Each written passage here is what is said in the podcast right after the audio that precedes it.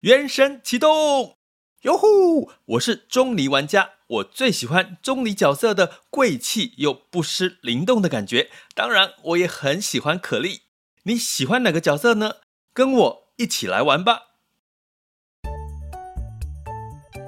想要掌握即时市场观点吗？订阅郭俊宏带你玩转配息，每天不到十七元，你将享有专人整理的每月读书会。配息热点分析以及热门主题解答困惑，不论你想通过基金、ETF、美股或台股打造你的现金流收入，我们都能为您提供支持。点选资讯栏的订阅链接，了解更多。让我陪你一起投资理财。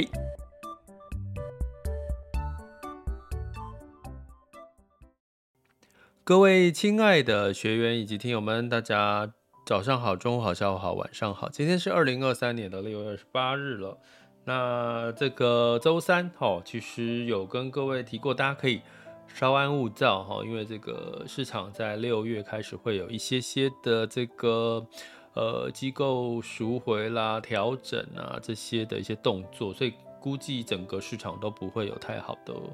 一个大幅度的表现，不过到七月份又是重新归零开始哈，下半年哈，所以我们常常提醒大家，其实你可以做每，如果你没有每一季去做一次投资组合的检视，可以每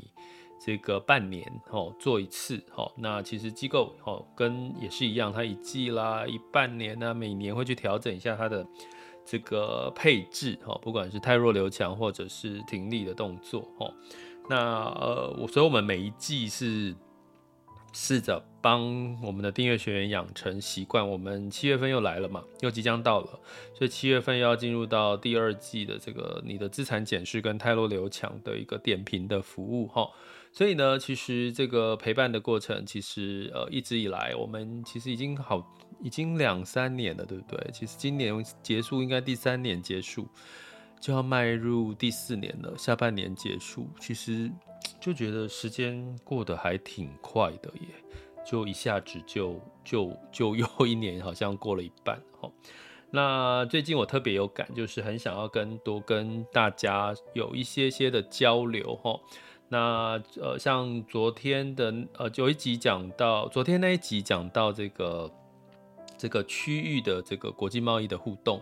其实就有一个听友回回回答说，回我说他很喜欢那一集，因为他觉得，呃，那一集很有国际观哦。其实我还蛮开心的，因为我真的觉得你是在学投资啦，我们不是，我们学投资必须要客观。所谓的客观，就是把一些你的刻板印象或者是你过去自己主观的意思先摆在一边，你才能够客观的去看出市场哪边有适合你的投资机会或者是风险哦。所以有看到，我看到我们听友留言，那也有持续就是给我在留言，就是告诉我说，就是赞啊、比赞啊，或者是就是只是一短短的一句话，其实都持续的留言都让我觉得是非常的呃支持受用哈，非常感动吼。那当然也有后台也有一些呃学员会跟我聊聊他对那一集的看法哈，尤其。呃，有学员就提到说，其实我讲到中国的这个很多东西都低价卖，那很多中国的这个消费都新新加坡都有哦，都有，那都是很低价。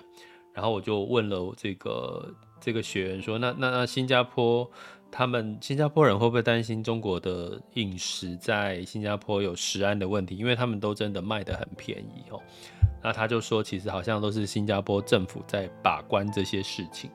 所以有时候，其实如果我们现在我的感受就是，你几乎在媒体听到就是一些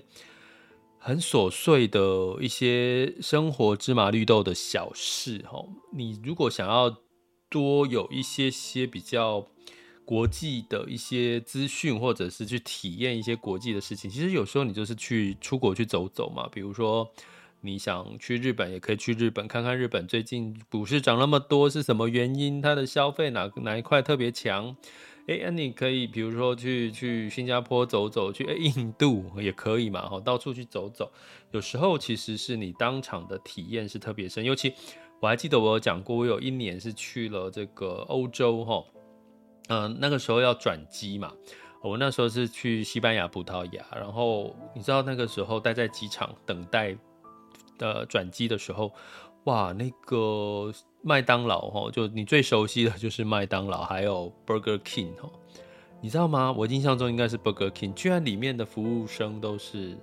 中老年人真的不骗你，就头发白的那个。然后你知道欧洲的这个习惯就是慢慢来，哈，就是欧洲的步调是比较慢的，他懂得享受生活，不像如果你在等餐太慢，你会就是就会骂，对不对？很会骂那个服务人员，哈。但是其实，在欧洲，你进入到欧洲，你就很明显的感受到那个步调是很慢的，而且都是呃这个年纪大的在做 Burger King 的这个服务生。所以你当下感觉那个冲击，就是说，哎，未来老年化的社会难道就是这个样子？而那段时间是欧洲的失业率非常高，哈，大概是呃失业率有到十五个 percent，十五个 percent，也就是说，大概五六个就会有一个人是失业。所以那个时候，如果你去欧洲旅游，你有印象去欧洲旅游之前，欧洲比较萧条的时候。其实那个时候，你就算是有自己亚洲的导游，他都还一定欧洲规定一定要配一个欧洲当地的导游吼。可是你会发现在我们旅游的过程，其实欧洲的导游没什么作用，因为其实欧洲导为什么要配一个欧洲导游，就是让他们失业率可以降低。因为欧洲的导游他强制你一团一定要配的话，那你当然就必须要怎么样，就就就。就不会，欧洲导游就不会没有工作哦，因为亚洲导游非常的认真，做功课也非常勤劳哈，所以基本上亚洲导游几乎 cover 掉欧洲导游的所有的事情，反正很有趣啦。其实有时候你出去，所以那段时间之后，我去了欧洲那段时间，最之后我就把欧洲卖掉了，就把我的欧洲基金卖掉，因为发现欧洲怎么那么的辛苦哦，就是个就是看起来就非常的。萧条，失业率非常高哈，他们当地的导游都直接跟我们这样讲，所以有时候你就是去接触体验，你才真正知道现在国际发生了什么事情哈。那更好笑的是，更有趣的是，其实有一个留一个学员呃一个朋友听友就留言就跟我说，哎，你不要那个明明企业的企哈，企业的企是四声气嘛哈，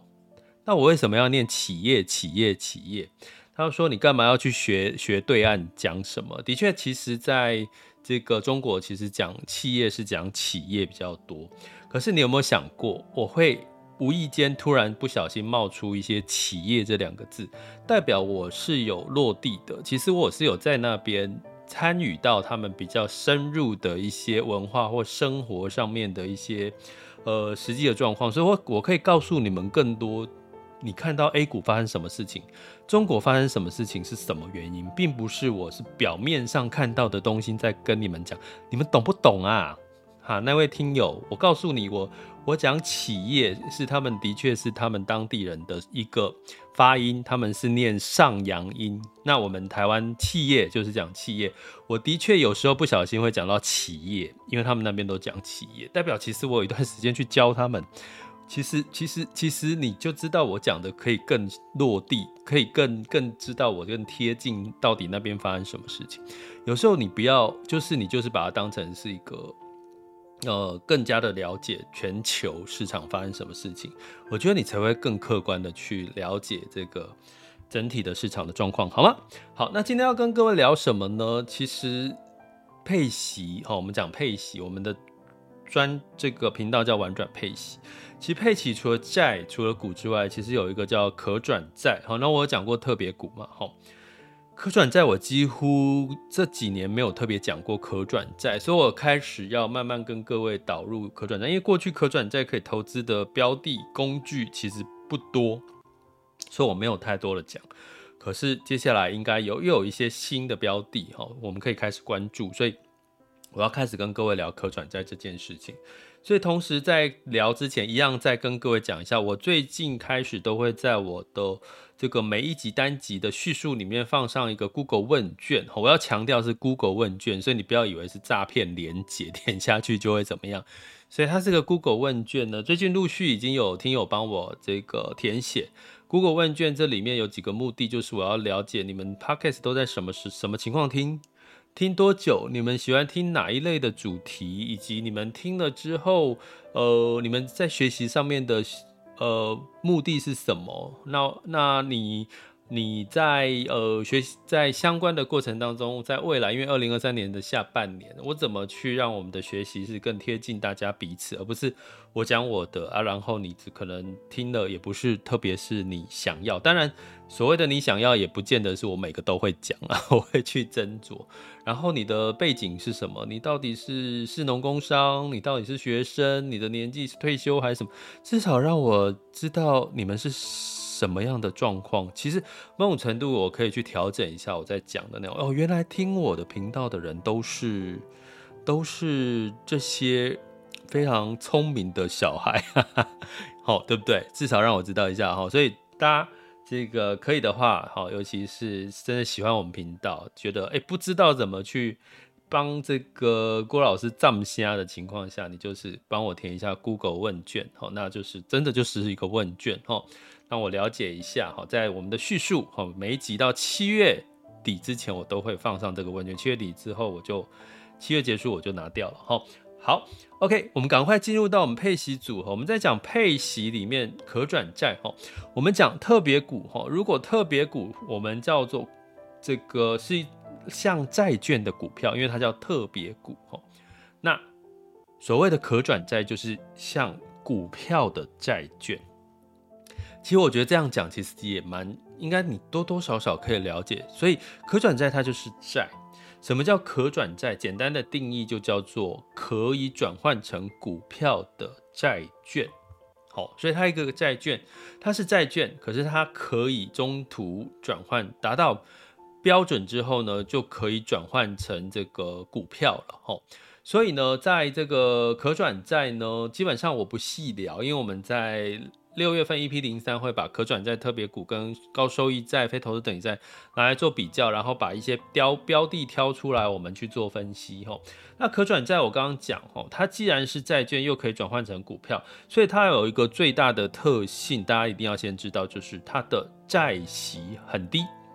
债息很低，因为我已经设了一个。优惠的条件，你未来你的债券可以变成股票，那这个条件很吸引人啊，所以很多的可转债它就没有所谓的这个债息，几乎很少哈。我举一个例，台湾有哈，台湾呢，你只要看到在这个债券呃，在这个相关的这个柜台交易里面哈，你会看到这个有比如说呃宏硕二、四维行六哈。这个就是债可转债哈，它是属于可转债哈，你就看到里面后面的一个数字哈，这个国字的数字二三四五六哈，那这个二三四五六代表的是什么？代表的就是它发行过几次。如果它是第一次发行的，它就是一哈，那比如说宏硕一哈，那如果它已经比如说四维行六，那就它就是发行已经第六次发行可转债，第六张可转债。那可转债大概都是最平均的年限是三到五年，所以它年期是短的哦。所以呢，这边就是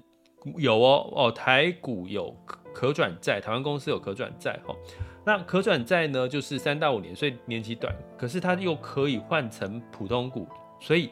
基本上台湾的可转债它的。所谓的债息都是零，就是你买一张台股的可转债，债息是零。那你想说，那我干嘛买，对不对？你会觉得干嘛买？好，那我先讲这是台湾的，我们讲那国外呢？国外呢，其实我们看 ETF 了，哈，我们不去看个股的可转债，比较复杂。我们看这个 ETF，哈，这个基本上可转债的 ETF，它的殖利率是二点二五 percent。二点五 percent，那平均来讲，哦，如果是以这个非投资等级债的殖率大概是五到六个 percent，那呃特别股大概是六个 percent，你就知道，哇，那人家给可转债的配息，它的债息怎么那么低？两趴，两趴上下，哈，这个是美国的可转债的 ETF，哈，所以你从这边就要知道，你要先懂可转债赚的其实不是债息。它不是债息，诶，那可转债赚什么呢？可转债赚的就是这个资本利得。哈，我在这边有一个表格，绩效表，你可能现在看不到，但是我会把它放到我们这个六月份 EP 零三的单元，让我们的订阅学员更了解这个可转债跟特别股跟非投资等级债的差别。基本上这个图表在二零二零年这个疫情发生期间，大家记得吗？股票涨多于债券，对不对？所以呢，在这个股票的部分呢，基本上哈跟可转债它的绩效呢，基本上是呃比较接近的。也就是说，如果非投资等级债，哈，它没有太大的这个在疫情这段时间没有太大的涨幅之外呢，其实可转债它的涨幅是高的。我举个例好了，哈，就像这个境外的这个一可转债的 ETF 呢，在近五年的报酬率大概有五十五点七，哈。那这个 S M P 五百的这个 ETF，像 SPY 哈，这一档是六十七点八四哦，近五年的累计报酬率。那高收益债的累计报酬率就是十一点八六哦。所以你就知道，但是高收益债要没，它是刚讲的这个报酬率都是没有把配息拉进来的，所以。高收益债的这个收益都配出去了嘛？这个大家可以理解。所以你会看到一件事情，就是说近五年来，你拉五年来看，可转债的累计报酬是跟 S M P 五百是有点贴近，可是略小于 S M P 五百，因为它毕竟是可转债。为什么它有这么贴近股票的原因，就是因为它是一个，就是可以就是转换成股票，就是说当。股价上涨的时候，目标上涨的时候，其实可转债是可以哦，把它这个呃转换成这个上涨的股票的一个价位。那你说，那它的风险在哪里？你会想说，那可转债这么好，风险在哪里？其实可转债跟这个呃所谓的股票最大的差别是，股票呢，你持有如果它跌的话，你最坏你要这个叫做停利止损。哦，你要止掉这个股票下跌的亏损，你是不是就要把股票在市场上面卖掉？哦，那如果你今天是可转债，它既然是债，我刚刚讲说它的这个到期年限是三到五年，所以如果就算你买了这个可转债，它的股票是跌，你根本。没有机会转换成股票，可是当你持有三年到五年到期，它是你要本金是要还给你，也就是说，你这三到五年虽然没有赚到，以台股来看，哈，台股的可转债，你虽然没有赚到这个股息哦，这个债息，可是你本金还是拿回来，就算股票跌低于你的这个一开始买的这个价位，哈，所以呢，它就有在这一点上面是具备了可转债的。相对保本，那你说它有没有风险？有啊，如果这家公司就是就是下市了，或者是这家公司就违约了，还不了钱，违约嘛，还不了钱，那当然你的风险是怎可能你的这笔这个可转债的债都没了嘛，哈，所以它还是有风险。而且我要告诉各位。发行可转债的通常都是成长型的类股，也就是说，它不是什么金融机构啦，哈，比较不是啦，比较少，哈。比如说，我举个例好了，特斯拉发行过可转债。哦，如果你买了特斯拉的可转债，其实你会看到它过去的图形是，它当特斯拉在往这个开始往上走的时候，哈，其实它可转债也也跟着往上走。诶，当它超过了这个债券的这个呃价位的股票的价位，可转换的条件的价位，诶，你换成股票，你没有卖掉，诶，如果特斯拉股价一直涨，你还会继续往上赚，哈。所以基本上呢，这就是可转债它吸引人的地方。就算是债券股票，后来当你到期，你的股票是跌的，是比你刚开始买跌，你其实还是可以还本回来。可是你的风险就是这些公司，我刚刚举特斯拉，大家记得特斯拉在之前是属于成长型的类股哦，到现在也还算嘛，对不对？因为它其实都是属于成长，它在疫情那段时间曾经有被打成垃圾股、垃圾债、垃圾债，因为它呃，大家担心这个电动车在。这那段时间可能会它的流动性的风险啊，现金不足啊之类的很多的问题哈，所以它仍然是有它的风险哈。所以呢，基本上这个是这个债券的特性哈，我没有办法在这个短短时间在这个公开的频道跟各位讲得太细，但是我会把完整的这个比较去做一个比较，放到我们的 EP 零三的课程哈。所以在这个。特这个叫做可转债，大部分投资里面比较多的比重是在一些制造业，哦，是在一些制造业，哦，是占比是比较多的，哦。那举个例来讲好了，比如说像这个特别股比较多是在金融业，特别股的比重比较。如果你对金融股比较有信心，其实特别股比较多是在金融业。那非投资等级债比较多是在原能源、能源还有消费，哦，消费、通讯、科技，它都有沾到边，所以非投资等级债的这个。产业的分布是比较广，那基本上所谓的可转债大部分会集中在制造业比较多，而且是比较不是大型的，是中小型。好，那就讲回来，最后跟各位做一个结论，今这一台这这一集的结论就是说，既然可转债它赚的是资本利得，而且比较偏中成长型的类股，那你配息组合要不要纳入可转债？如果站在分散。风险投资的情况下，你当然可以纳入可转债。为什么？因为我们通常投资股债平衡的这类的基金、配息基金或者是 ETF，你会看到大部分股债平衡的配息基金都是投资在大型类股、大型全值股，哦，哦，比较多是比较偏大型的，在股票类型的股票类的部分，哈，那大型全值股你就很少能够参与到。成长的题材，比如说在配息的基金里面，股债平衡配息基金，你比较难买得到参与到特斯拉，因为我刚刚提到它在之前这段时间之前比较被定位在成长型的类股，你比较会买到 Microsoft、买到 Apple、买到这类型的公司，所以如果你想要多多少少参与到这些成长类型，但是又有点股票上涨的意味，又有。比较保守的这个参与债券的特性，那其实你反而加入一点可转债，可以平衡，可以增加你参与的广。广度大家听得懂吗？哈，不是深度哦，广度就是我刚刚讲很多的股债平衡的配置的配息标标的都是大型的股票，都是偏大型的权值股。哈，那你如果加入了可转债，反而可以参与到一些比较偏。成长型、中型的这些股票，好，然后把它加在一起，诶，你是不是就可以更加的全面了？那可是你要理解的是，可转债赚的是资本利得，反而不是配息，吼。所以你不要再拘泥在很多很多过去这个问题，好像比较少被问到了。很多人说，那我配息基金、配息 ETF 是不是会配到本金？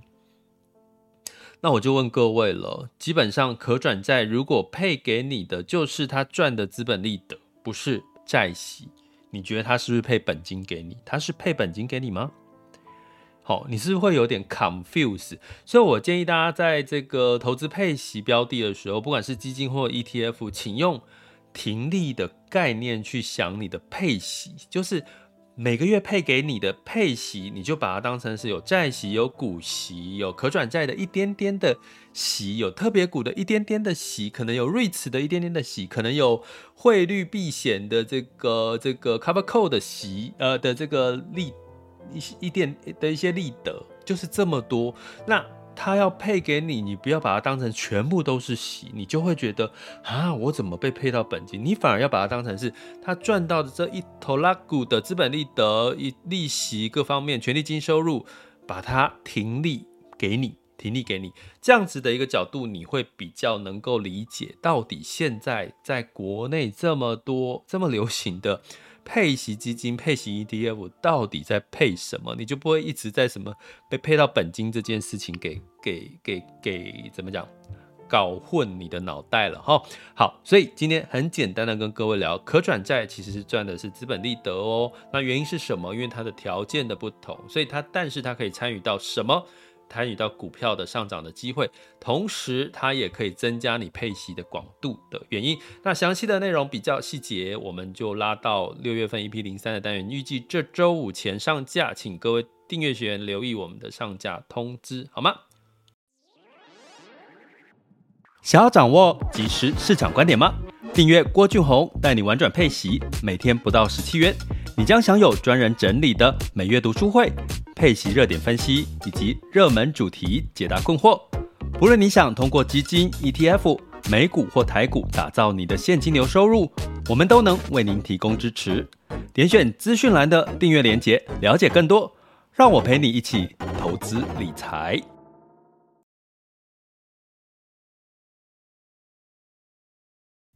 接下来进入到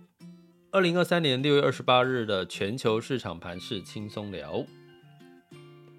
首先，我们看到风险指标部分，今月 VIX 恐慌指数是十五点六五，现在当下 VIX 恐慌指数是十三点七六，十年期美债殖利率是三点七六一 percent，所以你可以看到，就是恐慌跟这个整体的殖利率没有太大的一个变化哈。不过要留意的是，恐慌指标是落后指标，我们通常拿来看现在恐市场到底有多恐慌，因为过度恐慌就会造来。造来一个踩踏式的卖压，哈，就会比较容易这个急跌，哈，或者是跌幅扩大，好超跌，哈，所以这这仍然是有参考的意义，但是要提醒大家，它是一个落后指标。那目前长债还是殖利率还是低于短债，所以目前美国仍然是在一个明确的景气衰退的一个情况下。那美股跌多了之后呢？诶，有些反弹，原因是什么？我是不是有告诉过各位？接下来进入到七月份就要看基本面、基本面、基本面了。这个资金面跟信心面，前两两季已经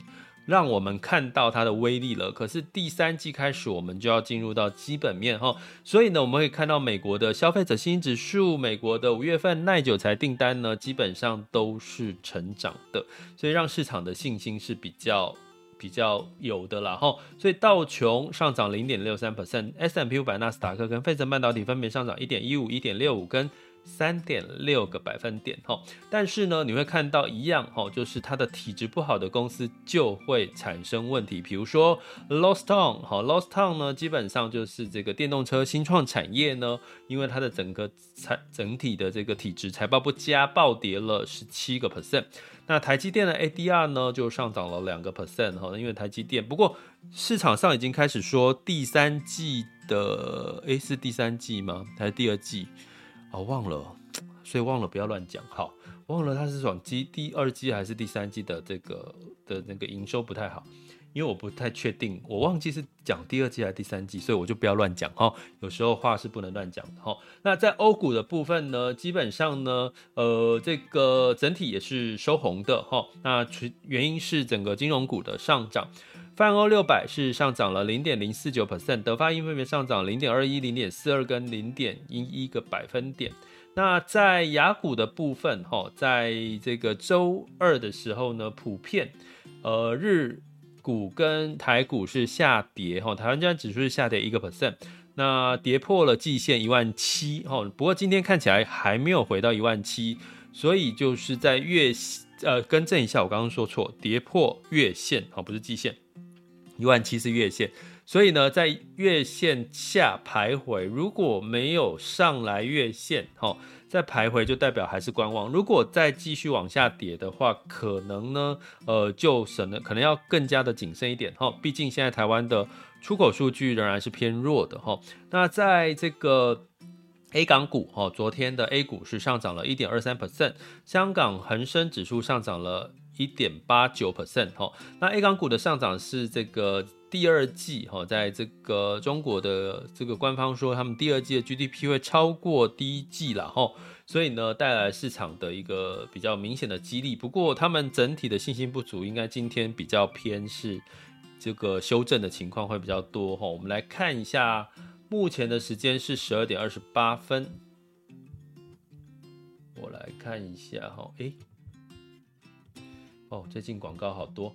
好，目前台湾加权指数是下上涨了零点一三 percent，来到一万六千九百一十点三六，上涨二十二点，哈，这个涨幅有更收敛的。说昨天的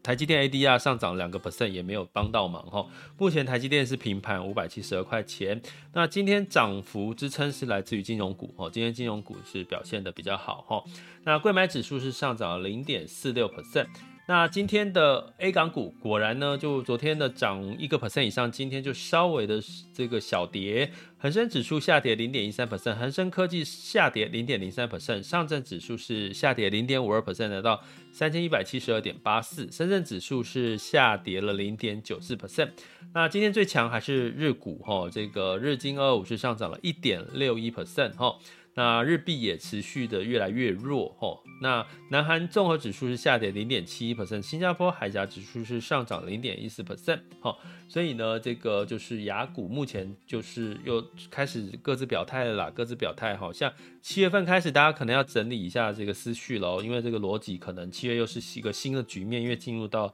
第三季了，那也欢迎大家就是加我们的订阅行列，去一起来整理一下这些逻辑哈。七月份的方向，那在能源部分哈，九月份的布兰特原油期货呢是下跌了二点五 percent，来到七十二点五一美元每桶，因为这个俄罗斯的内内内乱事件呢，二十四小时之内就结束了，所以就是雷声大雨点小哈，还好结束了。我们真的希望和平，peace 很重要。那金价的部分呢，基本上八月份的纽约黄金期货下跌了零点五 percent，来到一千九百二十三点八美元每盎司哈。那呃整体来看呢，就是整体的这个金价啊，避险的情绪没有没有太多，再加上美元稍稍的哈，稍稍的这个持平哈，而且接下来可能不排除有两次的升息几率了哈。所以美元指数来到一百零二点五，美元端台币是三十一点零一哈。所以目前台币是偏弱哈，所以对股市也是比较美，比较会比较负面的影响哈。那美元兑人民币是七点二一九二好，那美元兑日元是一百四十四点零四好。那这个人民币的部分，这个呃看到新闻是这个有出来干预啊，避免人民币过弱哦。那目前的日元呢，目前看起来日本央行还是维持在一个比较。宽松就是自由的、自由不干预的情况哈，所以现在美元兑日元是一百四十四点零四，已经快接近一百四十五了哈，所以呢，这个也助长了日股哈，日股的一个整体的一个走势。但是同样，水能载舟，亦能覆舟。如果日元反转开始转升值，可能你要小心你的日股就要适度的去做停利了，好吧？OK。这里是郭俊宏，带你玩转配息，给你及时操作观点。关注并订阅我，陪你一起投资理财。